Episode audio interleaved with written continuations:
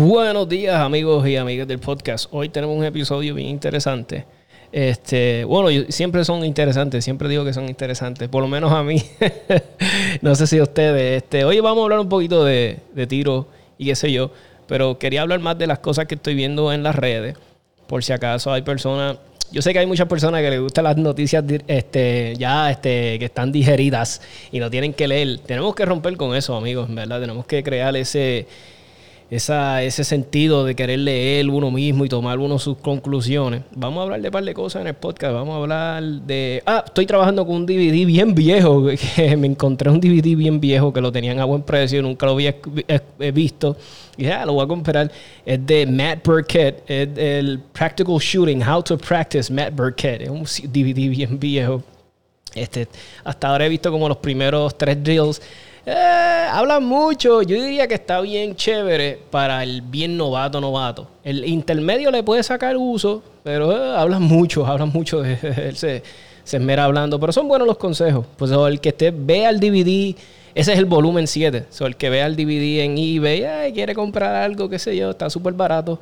Eh, hasta ahora eh, es un go, pero voy a seguir, después les doy bien, bien, bien mi opinión. Este, tengo, este, Vamos a hablar sobre legítima defensa. El cuartel de Aguas Buenas que cerró sobre, con 34 oficiales que estaban. Uno estaba infectado y tuvieron que cejarlo por los otros, pues tuvieron que poner en cuarentena. Las oficinas este, de, de, despacho, de despacho creo que... Eh, bueno, nada, los de 911 tuvieron que cejar también. Este, hay review nuevo de pistoleros. Un montón de cosas que vamos a estar hablando en este episodio.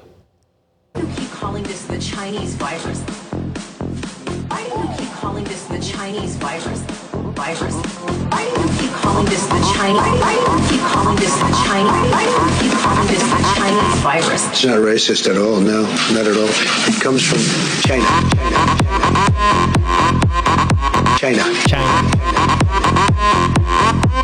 It comes from China. China. China. China. China. China. Guess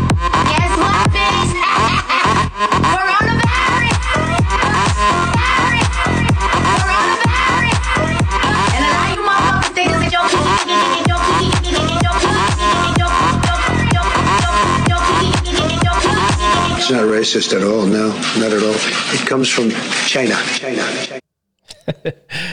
este, algo que les quería hablar antes de entrar a las noticias este, más serias. Eh, usted siempre, a mí me gusta tener el toque de, de broma y qué sé yo en el, en el podcast. Eh, para los que tienen Canic TP9 SFX, eh, hay un producto nuevo de Taylor Freelance. A mí me encantan las cosas de Taylor Freelance. Este, me, gustan los base plates para los Canex.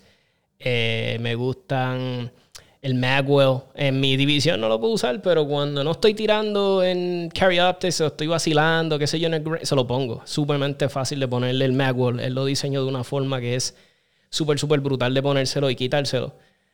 Este, vino con ahora con un diseñito de un racker. Como tú solo pones, tú sabes que el, el adapter plate de Canik donde le pones la red dot, tiene también un, un agujero al lado con rosca para tú ponerle un...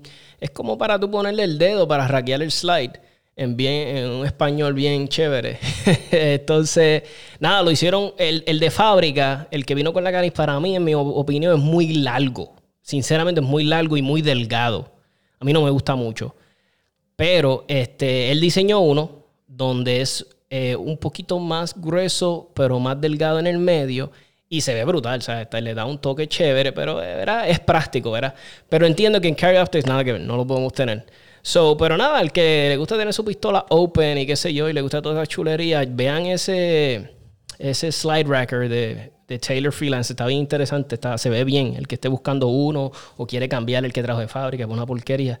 Este, yo si se lo fuera a instalar yo, en mi caso, ¿verdad? Yo solo instalaría en el lado derecho, porque en el lado izquierdo me, echaba el grip.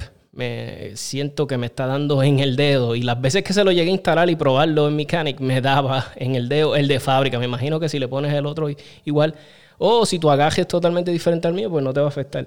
Nada, ahora vamos con las noticias. Estaba como le estábamos diciendo. Este, el abogado de legítima defensa, eh, Sandoval, eh, puso un video nuevo, muy interesante, está bien interesante para los que no lo han visto, pues voy a poner un poquito aquí. Este eh, está bien para pelo porque nada, vamos a ponerlo y después verá, yo voy a dar mi opinión como ciudadano, ¿verdad?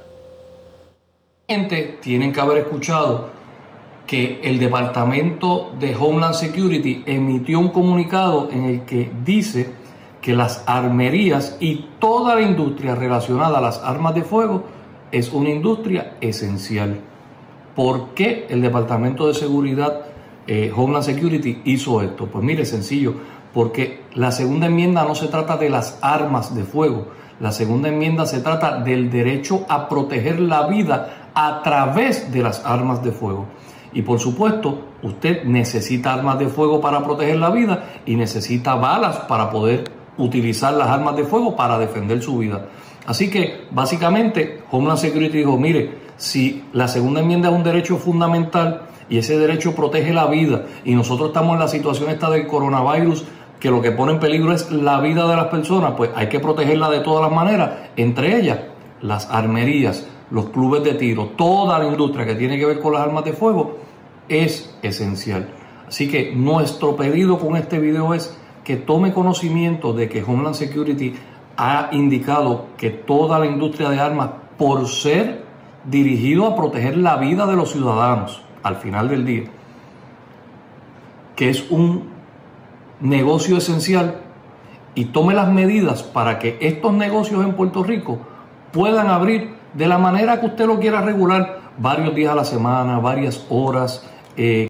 Bien interesante el, mensaje que dio este Osvaldo Sandoval. Eh, está bien está bien, ¿sabes? Es, triste que estemos en esta situación, es triste en esta forma que lo veo, es triste que personas que tal vez ahora con esta situación, porque mira, hay que, hay que hablar claro. Muchas veces nosotros, y sobre todo, ¿verdad? Eh, a mí me ha pasado, yo no me voy a cantar como el más prepper o el más esto que aquello, pero a veces nos ha pasado. En otras cosas también, mira, a veces el starter del carro te está dando aviso que se va a dañar, pero ah, arranca un poquito vago, pero dale. O la batería te está dando como que, mira, te voy a dejar a pie. Y uno, ah, no, está bien, y sigue poco a poco. Como es algo que poco a poco se va dañando, hasta que se daña a nivel de que ya no puedes más, el día que te dejó a pie, ah, esta porquería de carro, esta porquería de batería. Pero te estaba avisando y no le hiciste caso, pues a esto es lo que vamos. Mira, a mí me da pena muchas personas. Esto no tiene que ver directamente con lo que estaba hablando Sandoval. Este, voy a hablar, pero quiero hablar de esto primero antes de entrar en lo que él estaba diciendo. Mira, este, hace muchos años atrás, este, cuando yo empecé con esto de las armas, yo le dije a muchas personas que yo empecé en esto de las armas porque yo pasé un susto. Yo pasé un susto. Yo tenía un sistema de seguridad de cámara en mi casa. Este, escucho un ruido me percato, miro en las cámaras, eh, miro en el monitor y veo que alguien está en los, alrededores de mi casa. Por la, ¿sabes? Por la noche, ¿sabes? Yo, diablo, este tipo no tiene nada que hacer en mi casa. ¿Qué diablo está pasando? Y eso me como que fue un wake up call. Le digo a mi esposa, mira, este, esto es lo que está pasando. Mi esposa lo ve y me dice, no, tú mañana vas a la Almería y haces todas las gestiones que tengas que hacer y queremos un arma de fuego. Primero, en mi casa no querían un arma de fuego. En mi casa no es que éramos anti-alma, porque yo nunca me he considerado anti-alma, ni cuando no era tan pro-alma como lo soy ahora. Pero nada, nada. Verás, hasta que no pasamos el susto, ahí fue donde se compró el arma de fuego en casa. ¿Ves? Y es lo que le está pasando a muchas personas ahora. Están en una situación donde hasta que, que, no pasó el susto, que están viendo que las cosas están bien malas, están viendo las cosas que dicen, diablo, mírate lo que está pasando. Necesito un arma de fuego. Pero, ok, buena suerte. Vete y, busca, saca, vete y gestiona una licencia. Además que ya teníamos problemas, ¿verdad? Con la... Nosotros ya que tenemos un problema, porque nosotros tenemos que tener licencia, sacar 20 mil pasos todavía, hacer 20 mil cosas para obtener un arma de fuego. Imagínate con, una con el caos que estamos ahora. Imagínate ahora todas estas personas que están sin armas de fuego. Y, es algo lamentable porque, mira, hace unas semanas atrás, el, nuestro amigo Doug Narváez puso un post y puso que se debería de considerar el constitutional carry. Y, eh, voy ahora al video de, Osvaldo Sandoval, donde deberían de estar abiertas las almerías. Deberían de estar abiertas. Bye, muera voy, necesito un arma de fuego. Caballero, por la situación que estamos pasando, bueno, ¿verdad? Se le va a hacer un poquito más fácil en el aspecto fácil de tener que pagar cosas, estupideces, ¿verdad? Que sea más como Estados Unidos, vas a una almería, pasas un examen, eh, un, un examen, perdóname, pasas un background check, lo que quise decir, y sale todo bien, pan, y se le da su alma. No waiting period, que si 10 días, nada de eso. Simplemente pasaste background check, aquí está, caballero, su alma de fuego. Ya debería ser así. Yo entiendo, ok, mira, aunque cuando pase el Revolu, mira, lamentablemente, aunque volvamos a lo mismo. Pero mi objetivo es, lo que yo quiero es que las personas que están ahora mismo, vamos a decir, indefensas, de cierta manera, no tienen alma, quieren una, se están preocupando, porque se puedan armar. Ahora mismo un ejemplo, Aguas Buenas, que es un pueblo donde yo me crié. Yo soy criado en Aguas Buenas, desde los, yo creo desde los 9, 10 años, 8, me crié en Aguas Buenas hasta los 23 que me fui. 25, como por ahí. Nada. Es un pueblo hermoso, pequeño, gente buena, gente humilde. Y ahora mismo el, el cuartel dio positivo a un agente con coronavirus y lider- prácticamente el cuartel porque tuvieron que poner en cuarentena 34 agentes. Yo me sorprendí saber que Aguas Buenas tenía tantos agentes. so, imagínate tú ahora mismo dónde está la gente de Aguas Buenas, en la situación que ellos se encuentran actualmente. El que no tenga alma de fuego. El que quiera alguien venirte a saquear. Porque esto es ahora que está empezando esto. ¿Verdad? Esto está empezando ahora, esto del coronavirus se está poniendo bien feo. Pero cuando esto siga poniéndose más feo, ya en los supermercados, eh, un ejemplo, mira como el supermercado no puede entrar mucha gente, después va a ser no, no puede entrar nadie, te traen la comida. No, después va a ser no, vamos a racionar la comida, tiene que ser dos paquetes de arroz por persona por semana. Después no, vamos un arroz porque, o sea, esto lo va, eh, para mí, ¿verdad? Y yo no quiero sonar como un, ay Dios mío, como un conspiracy theorist loco, pero es que lo, es, es lo que estoy viendo. El que tenga, verás, el que tenga, el que razone esto y se ponga a analizarlo, lo único que puede decir, ya, va a seguir poniéndose peor y peor y peor. Pues entonces, lamentablemente, si tú no sacaste tu arma de fuego cuando la tenías que sacar, hay, un, hay una probabilidad de que te vas a quedar sin poder armarte. Al menos que tú no alces tu voz. Porque aquí está un abogado que está dando la batalla y está dando la cara. Pero necesita el apoyo de las otras personas. Y aquí podemos ver muchas veces las personas, ay, que yo no puedo hacer nada con ese argumento tonto de que nunca. Pero ¿cuántos cambios, cuánta gente no han votado del gobierno por presión? De la eh, eh, de presión hasta de cosas que se dicen en las redes.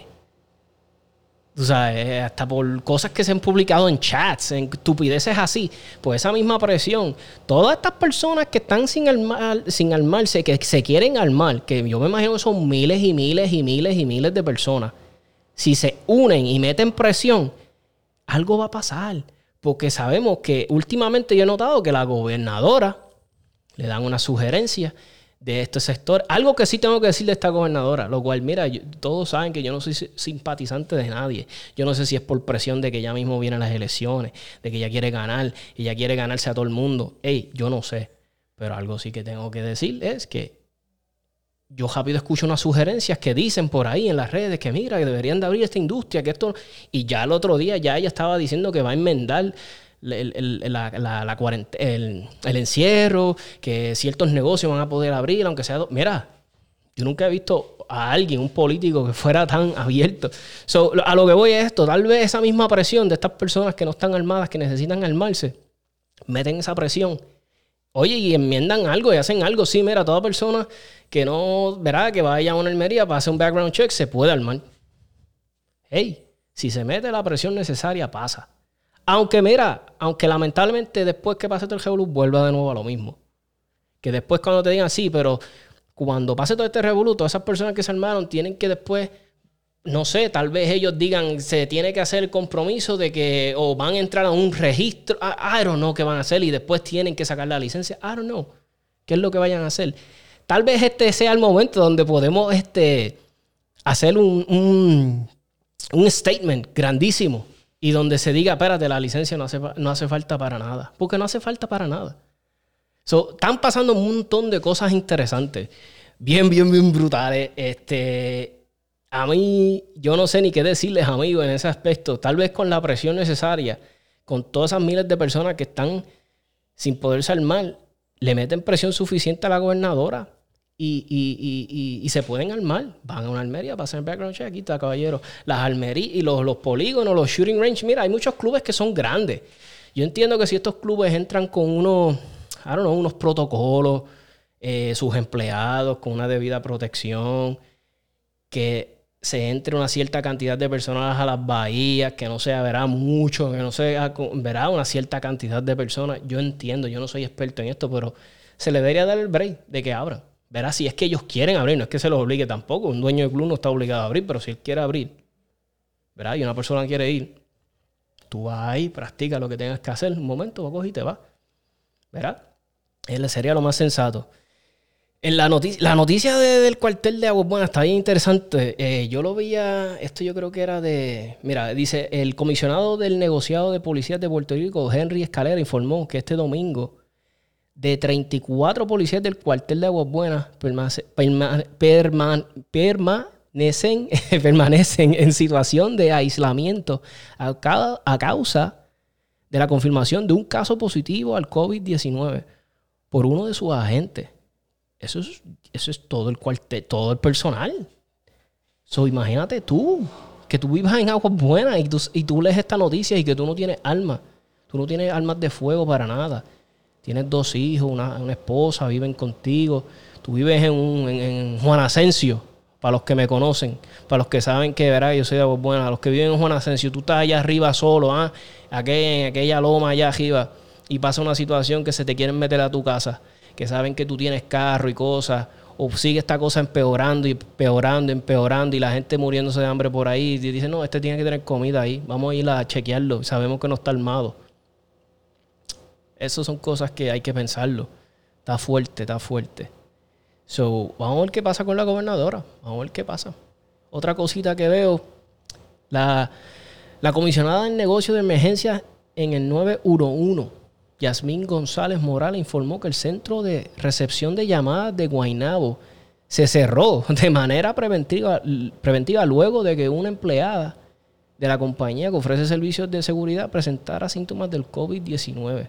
Durante la tarde de hoy, la empleada de seguridad de la compañía privada que le proveyó servicios de seguridad 911 presentó algunos de los síntomas del coronavirus, razón la cual decidimos activar de inmediato el protocolo. O sea que el, el centro de llamada 911 se dejó Mira, esto se está poniendo sumamente eh, tensa la situación. Verá que sí, sumamente tensa. ¿Tú te imaginas que de aquí al verano eh, estemos todavía en esta situación? Oye, sí, mismo Andrew Álvarez puso un, un artículo bien interesante. Y no estoy diciendo como que Andrew Álvarez es la, la, persona más sabienda de esto, ¿verdad? Pero, ¿verdad? Son personas que estudian estos temas es antropólogo y conoce de antemano la sociedad y estudia esto, o sea, se dedica a esto y da su análisis, ¿verdad? Y es como digo, él da su análisis, yo leo la noticia eh, de lo que él dice y lo que yo interpreto, pues. Y, y, y hay una, mira, a él puso algo bien interesante de un, de un, de un artículo de noticias, te voy a decir ahora, está bien, bien, bien interesante.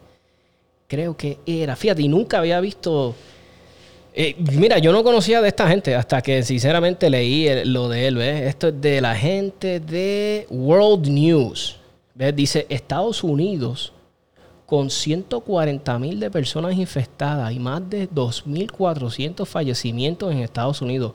El país aún espera millones de casos de coronavirus y hasta 200 mil muertos, según esta estimación de Anthony Fauci, ah, no sé si lo dije bien, el máximo experto en enfermedades infecciosas estadounidense y consultor de las fuerzas de las fuerzas de tareas sobre el coronavirus. Me imagino que eso es del Task Force que está del del presidente Trump, creo. So, está bien, está bien feo, está bien feo. Y, me río, pero no es de, es de nervioso, sinceramente. So, les exhorto a todo el mundo a los que no están armados, mete presión. No es que armarte te va a proteger del coronavirus, eso te va a proteger tú haciendo decisiones inteligentes y no tener que salir si no tienes que salir. Yo sé que hay tres días que dejaron salir por según la tablilla, pero oye, mi hermano, tienes que salir los tres días. O sea, evita tener que salir. Otra cosa que quería hablar bien interesante es que sé que viene por ahí un chequecito, un incentivo, ¿verdad? Hasta ahora se está rumorando que van a ser 1.200 dólares. Y yo te quiero hablar a ti, fiebre de las almas. Yo sé que 1.200 dólares ahora mismo suenan bien tentador. ¿Para qué? Para comprarte una CC o dos. Para comprarte qué sé yo qué te faltaba. Un, canto de, metal brilloso nuevo, ¿ah? ¿Verdad que sí? Esos 1.200 dólares. Comprarte ese backup gun que te hace falta para los que compiten y quieren una backup. Pues mira, mi recomendación es que no, no lo haga. O sea, si, si no tienes arma de fuego, obviamente, y qué sé yo, pues nada, pero en tu caso, pues, verás.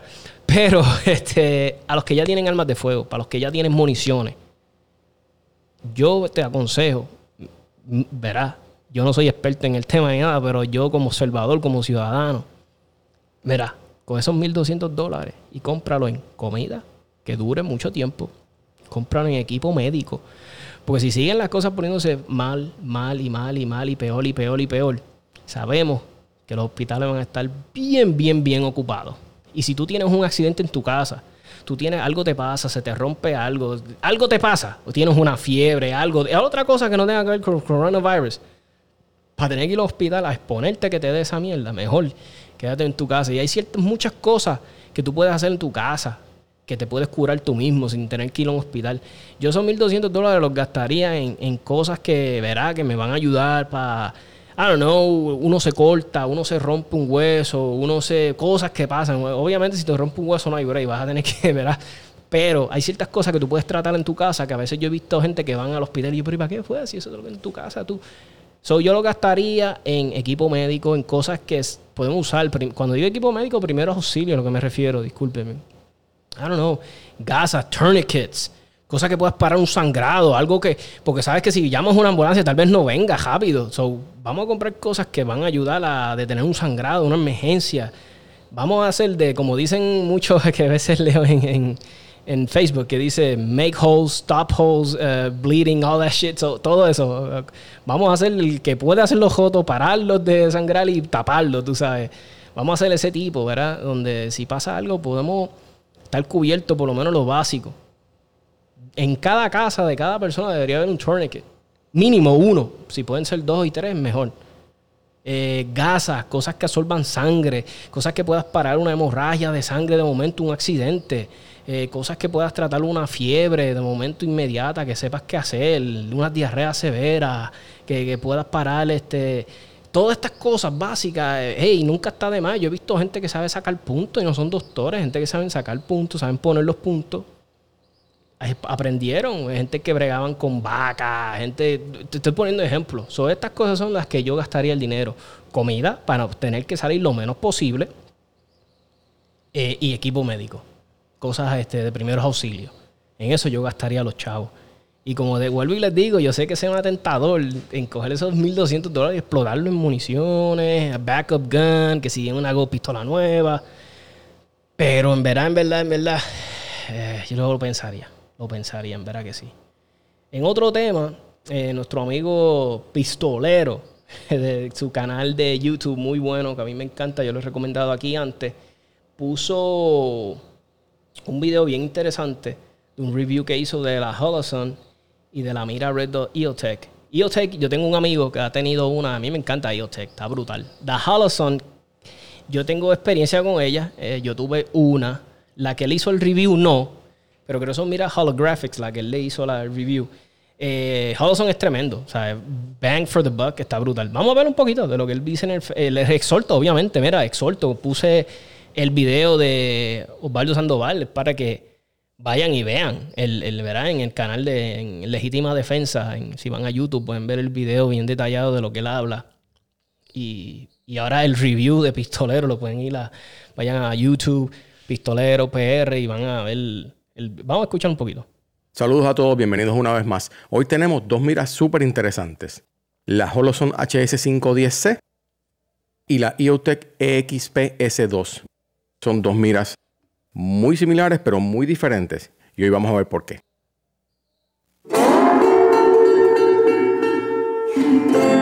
un poquito para adelante para que puedan escuchar.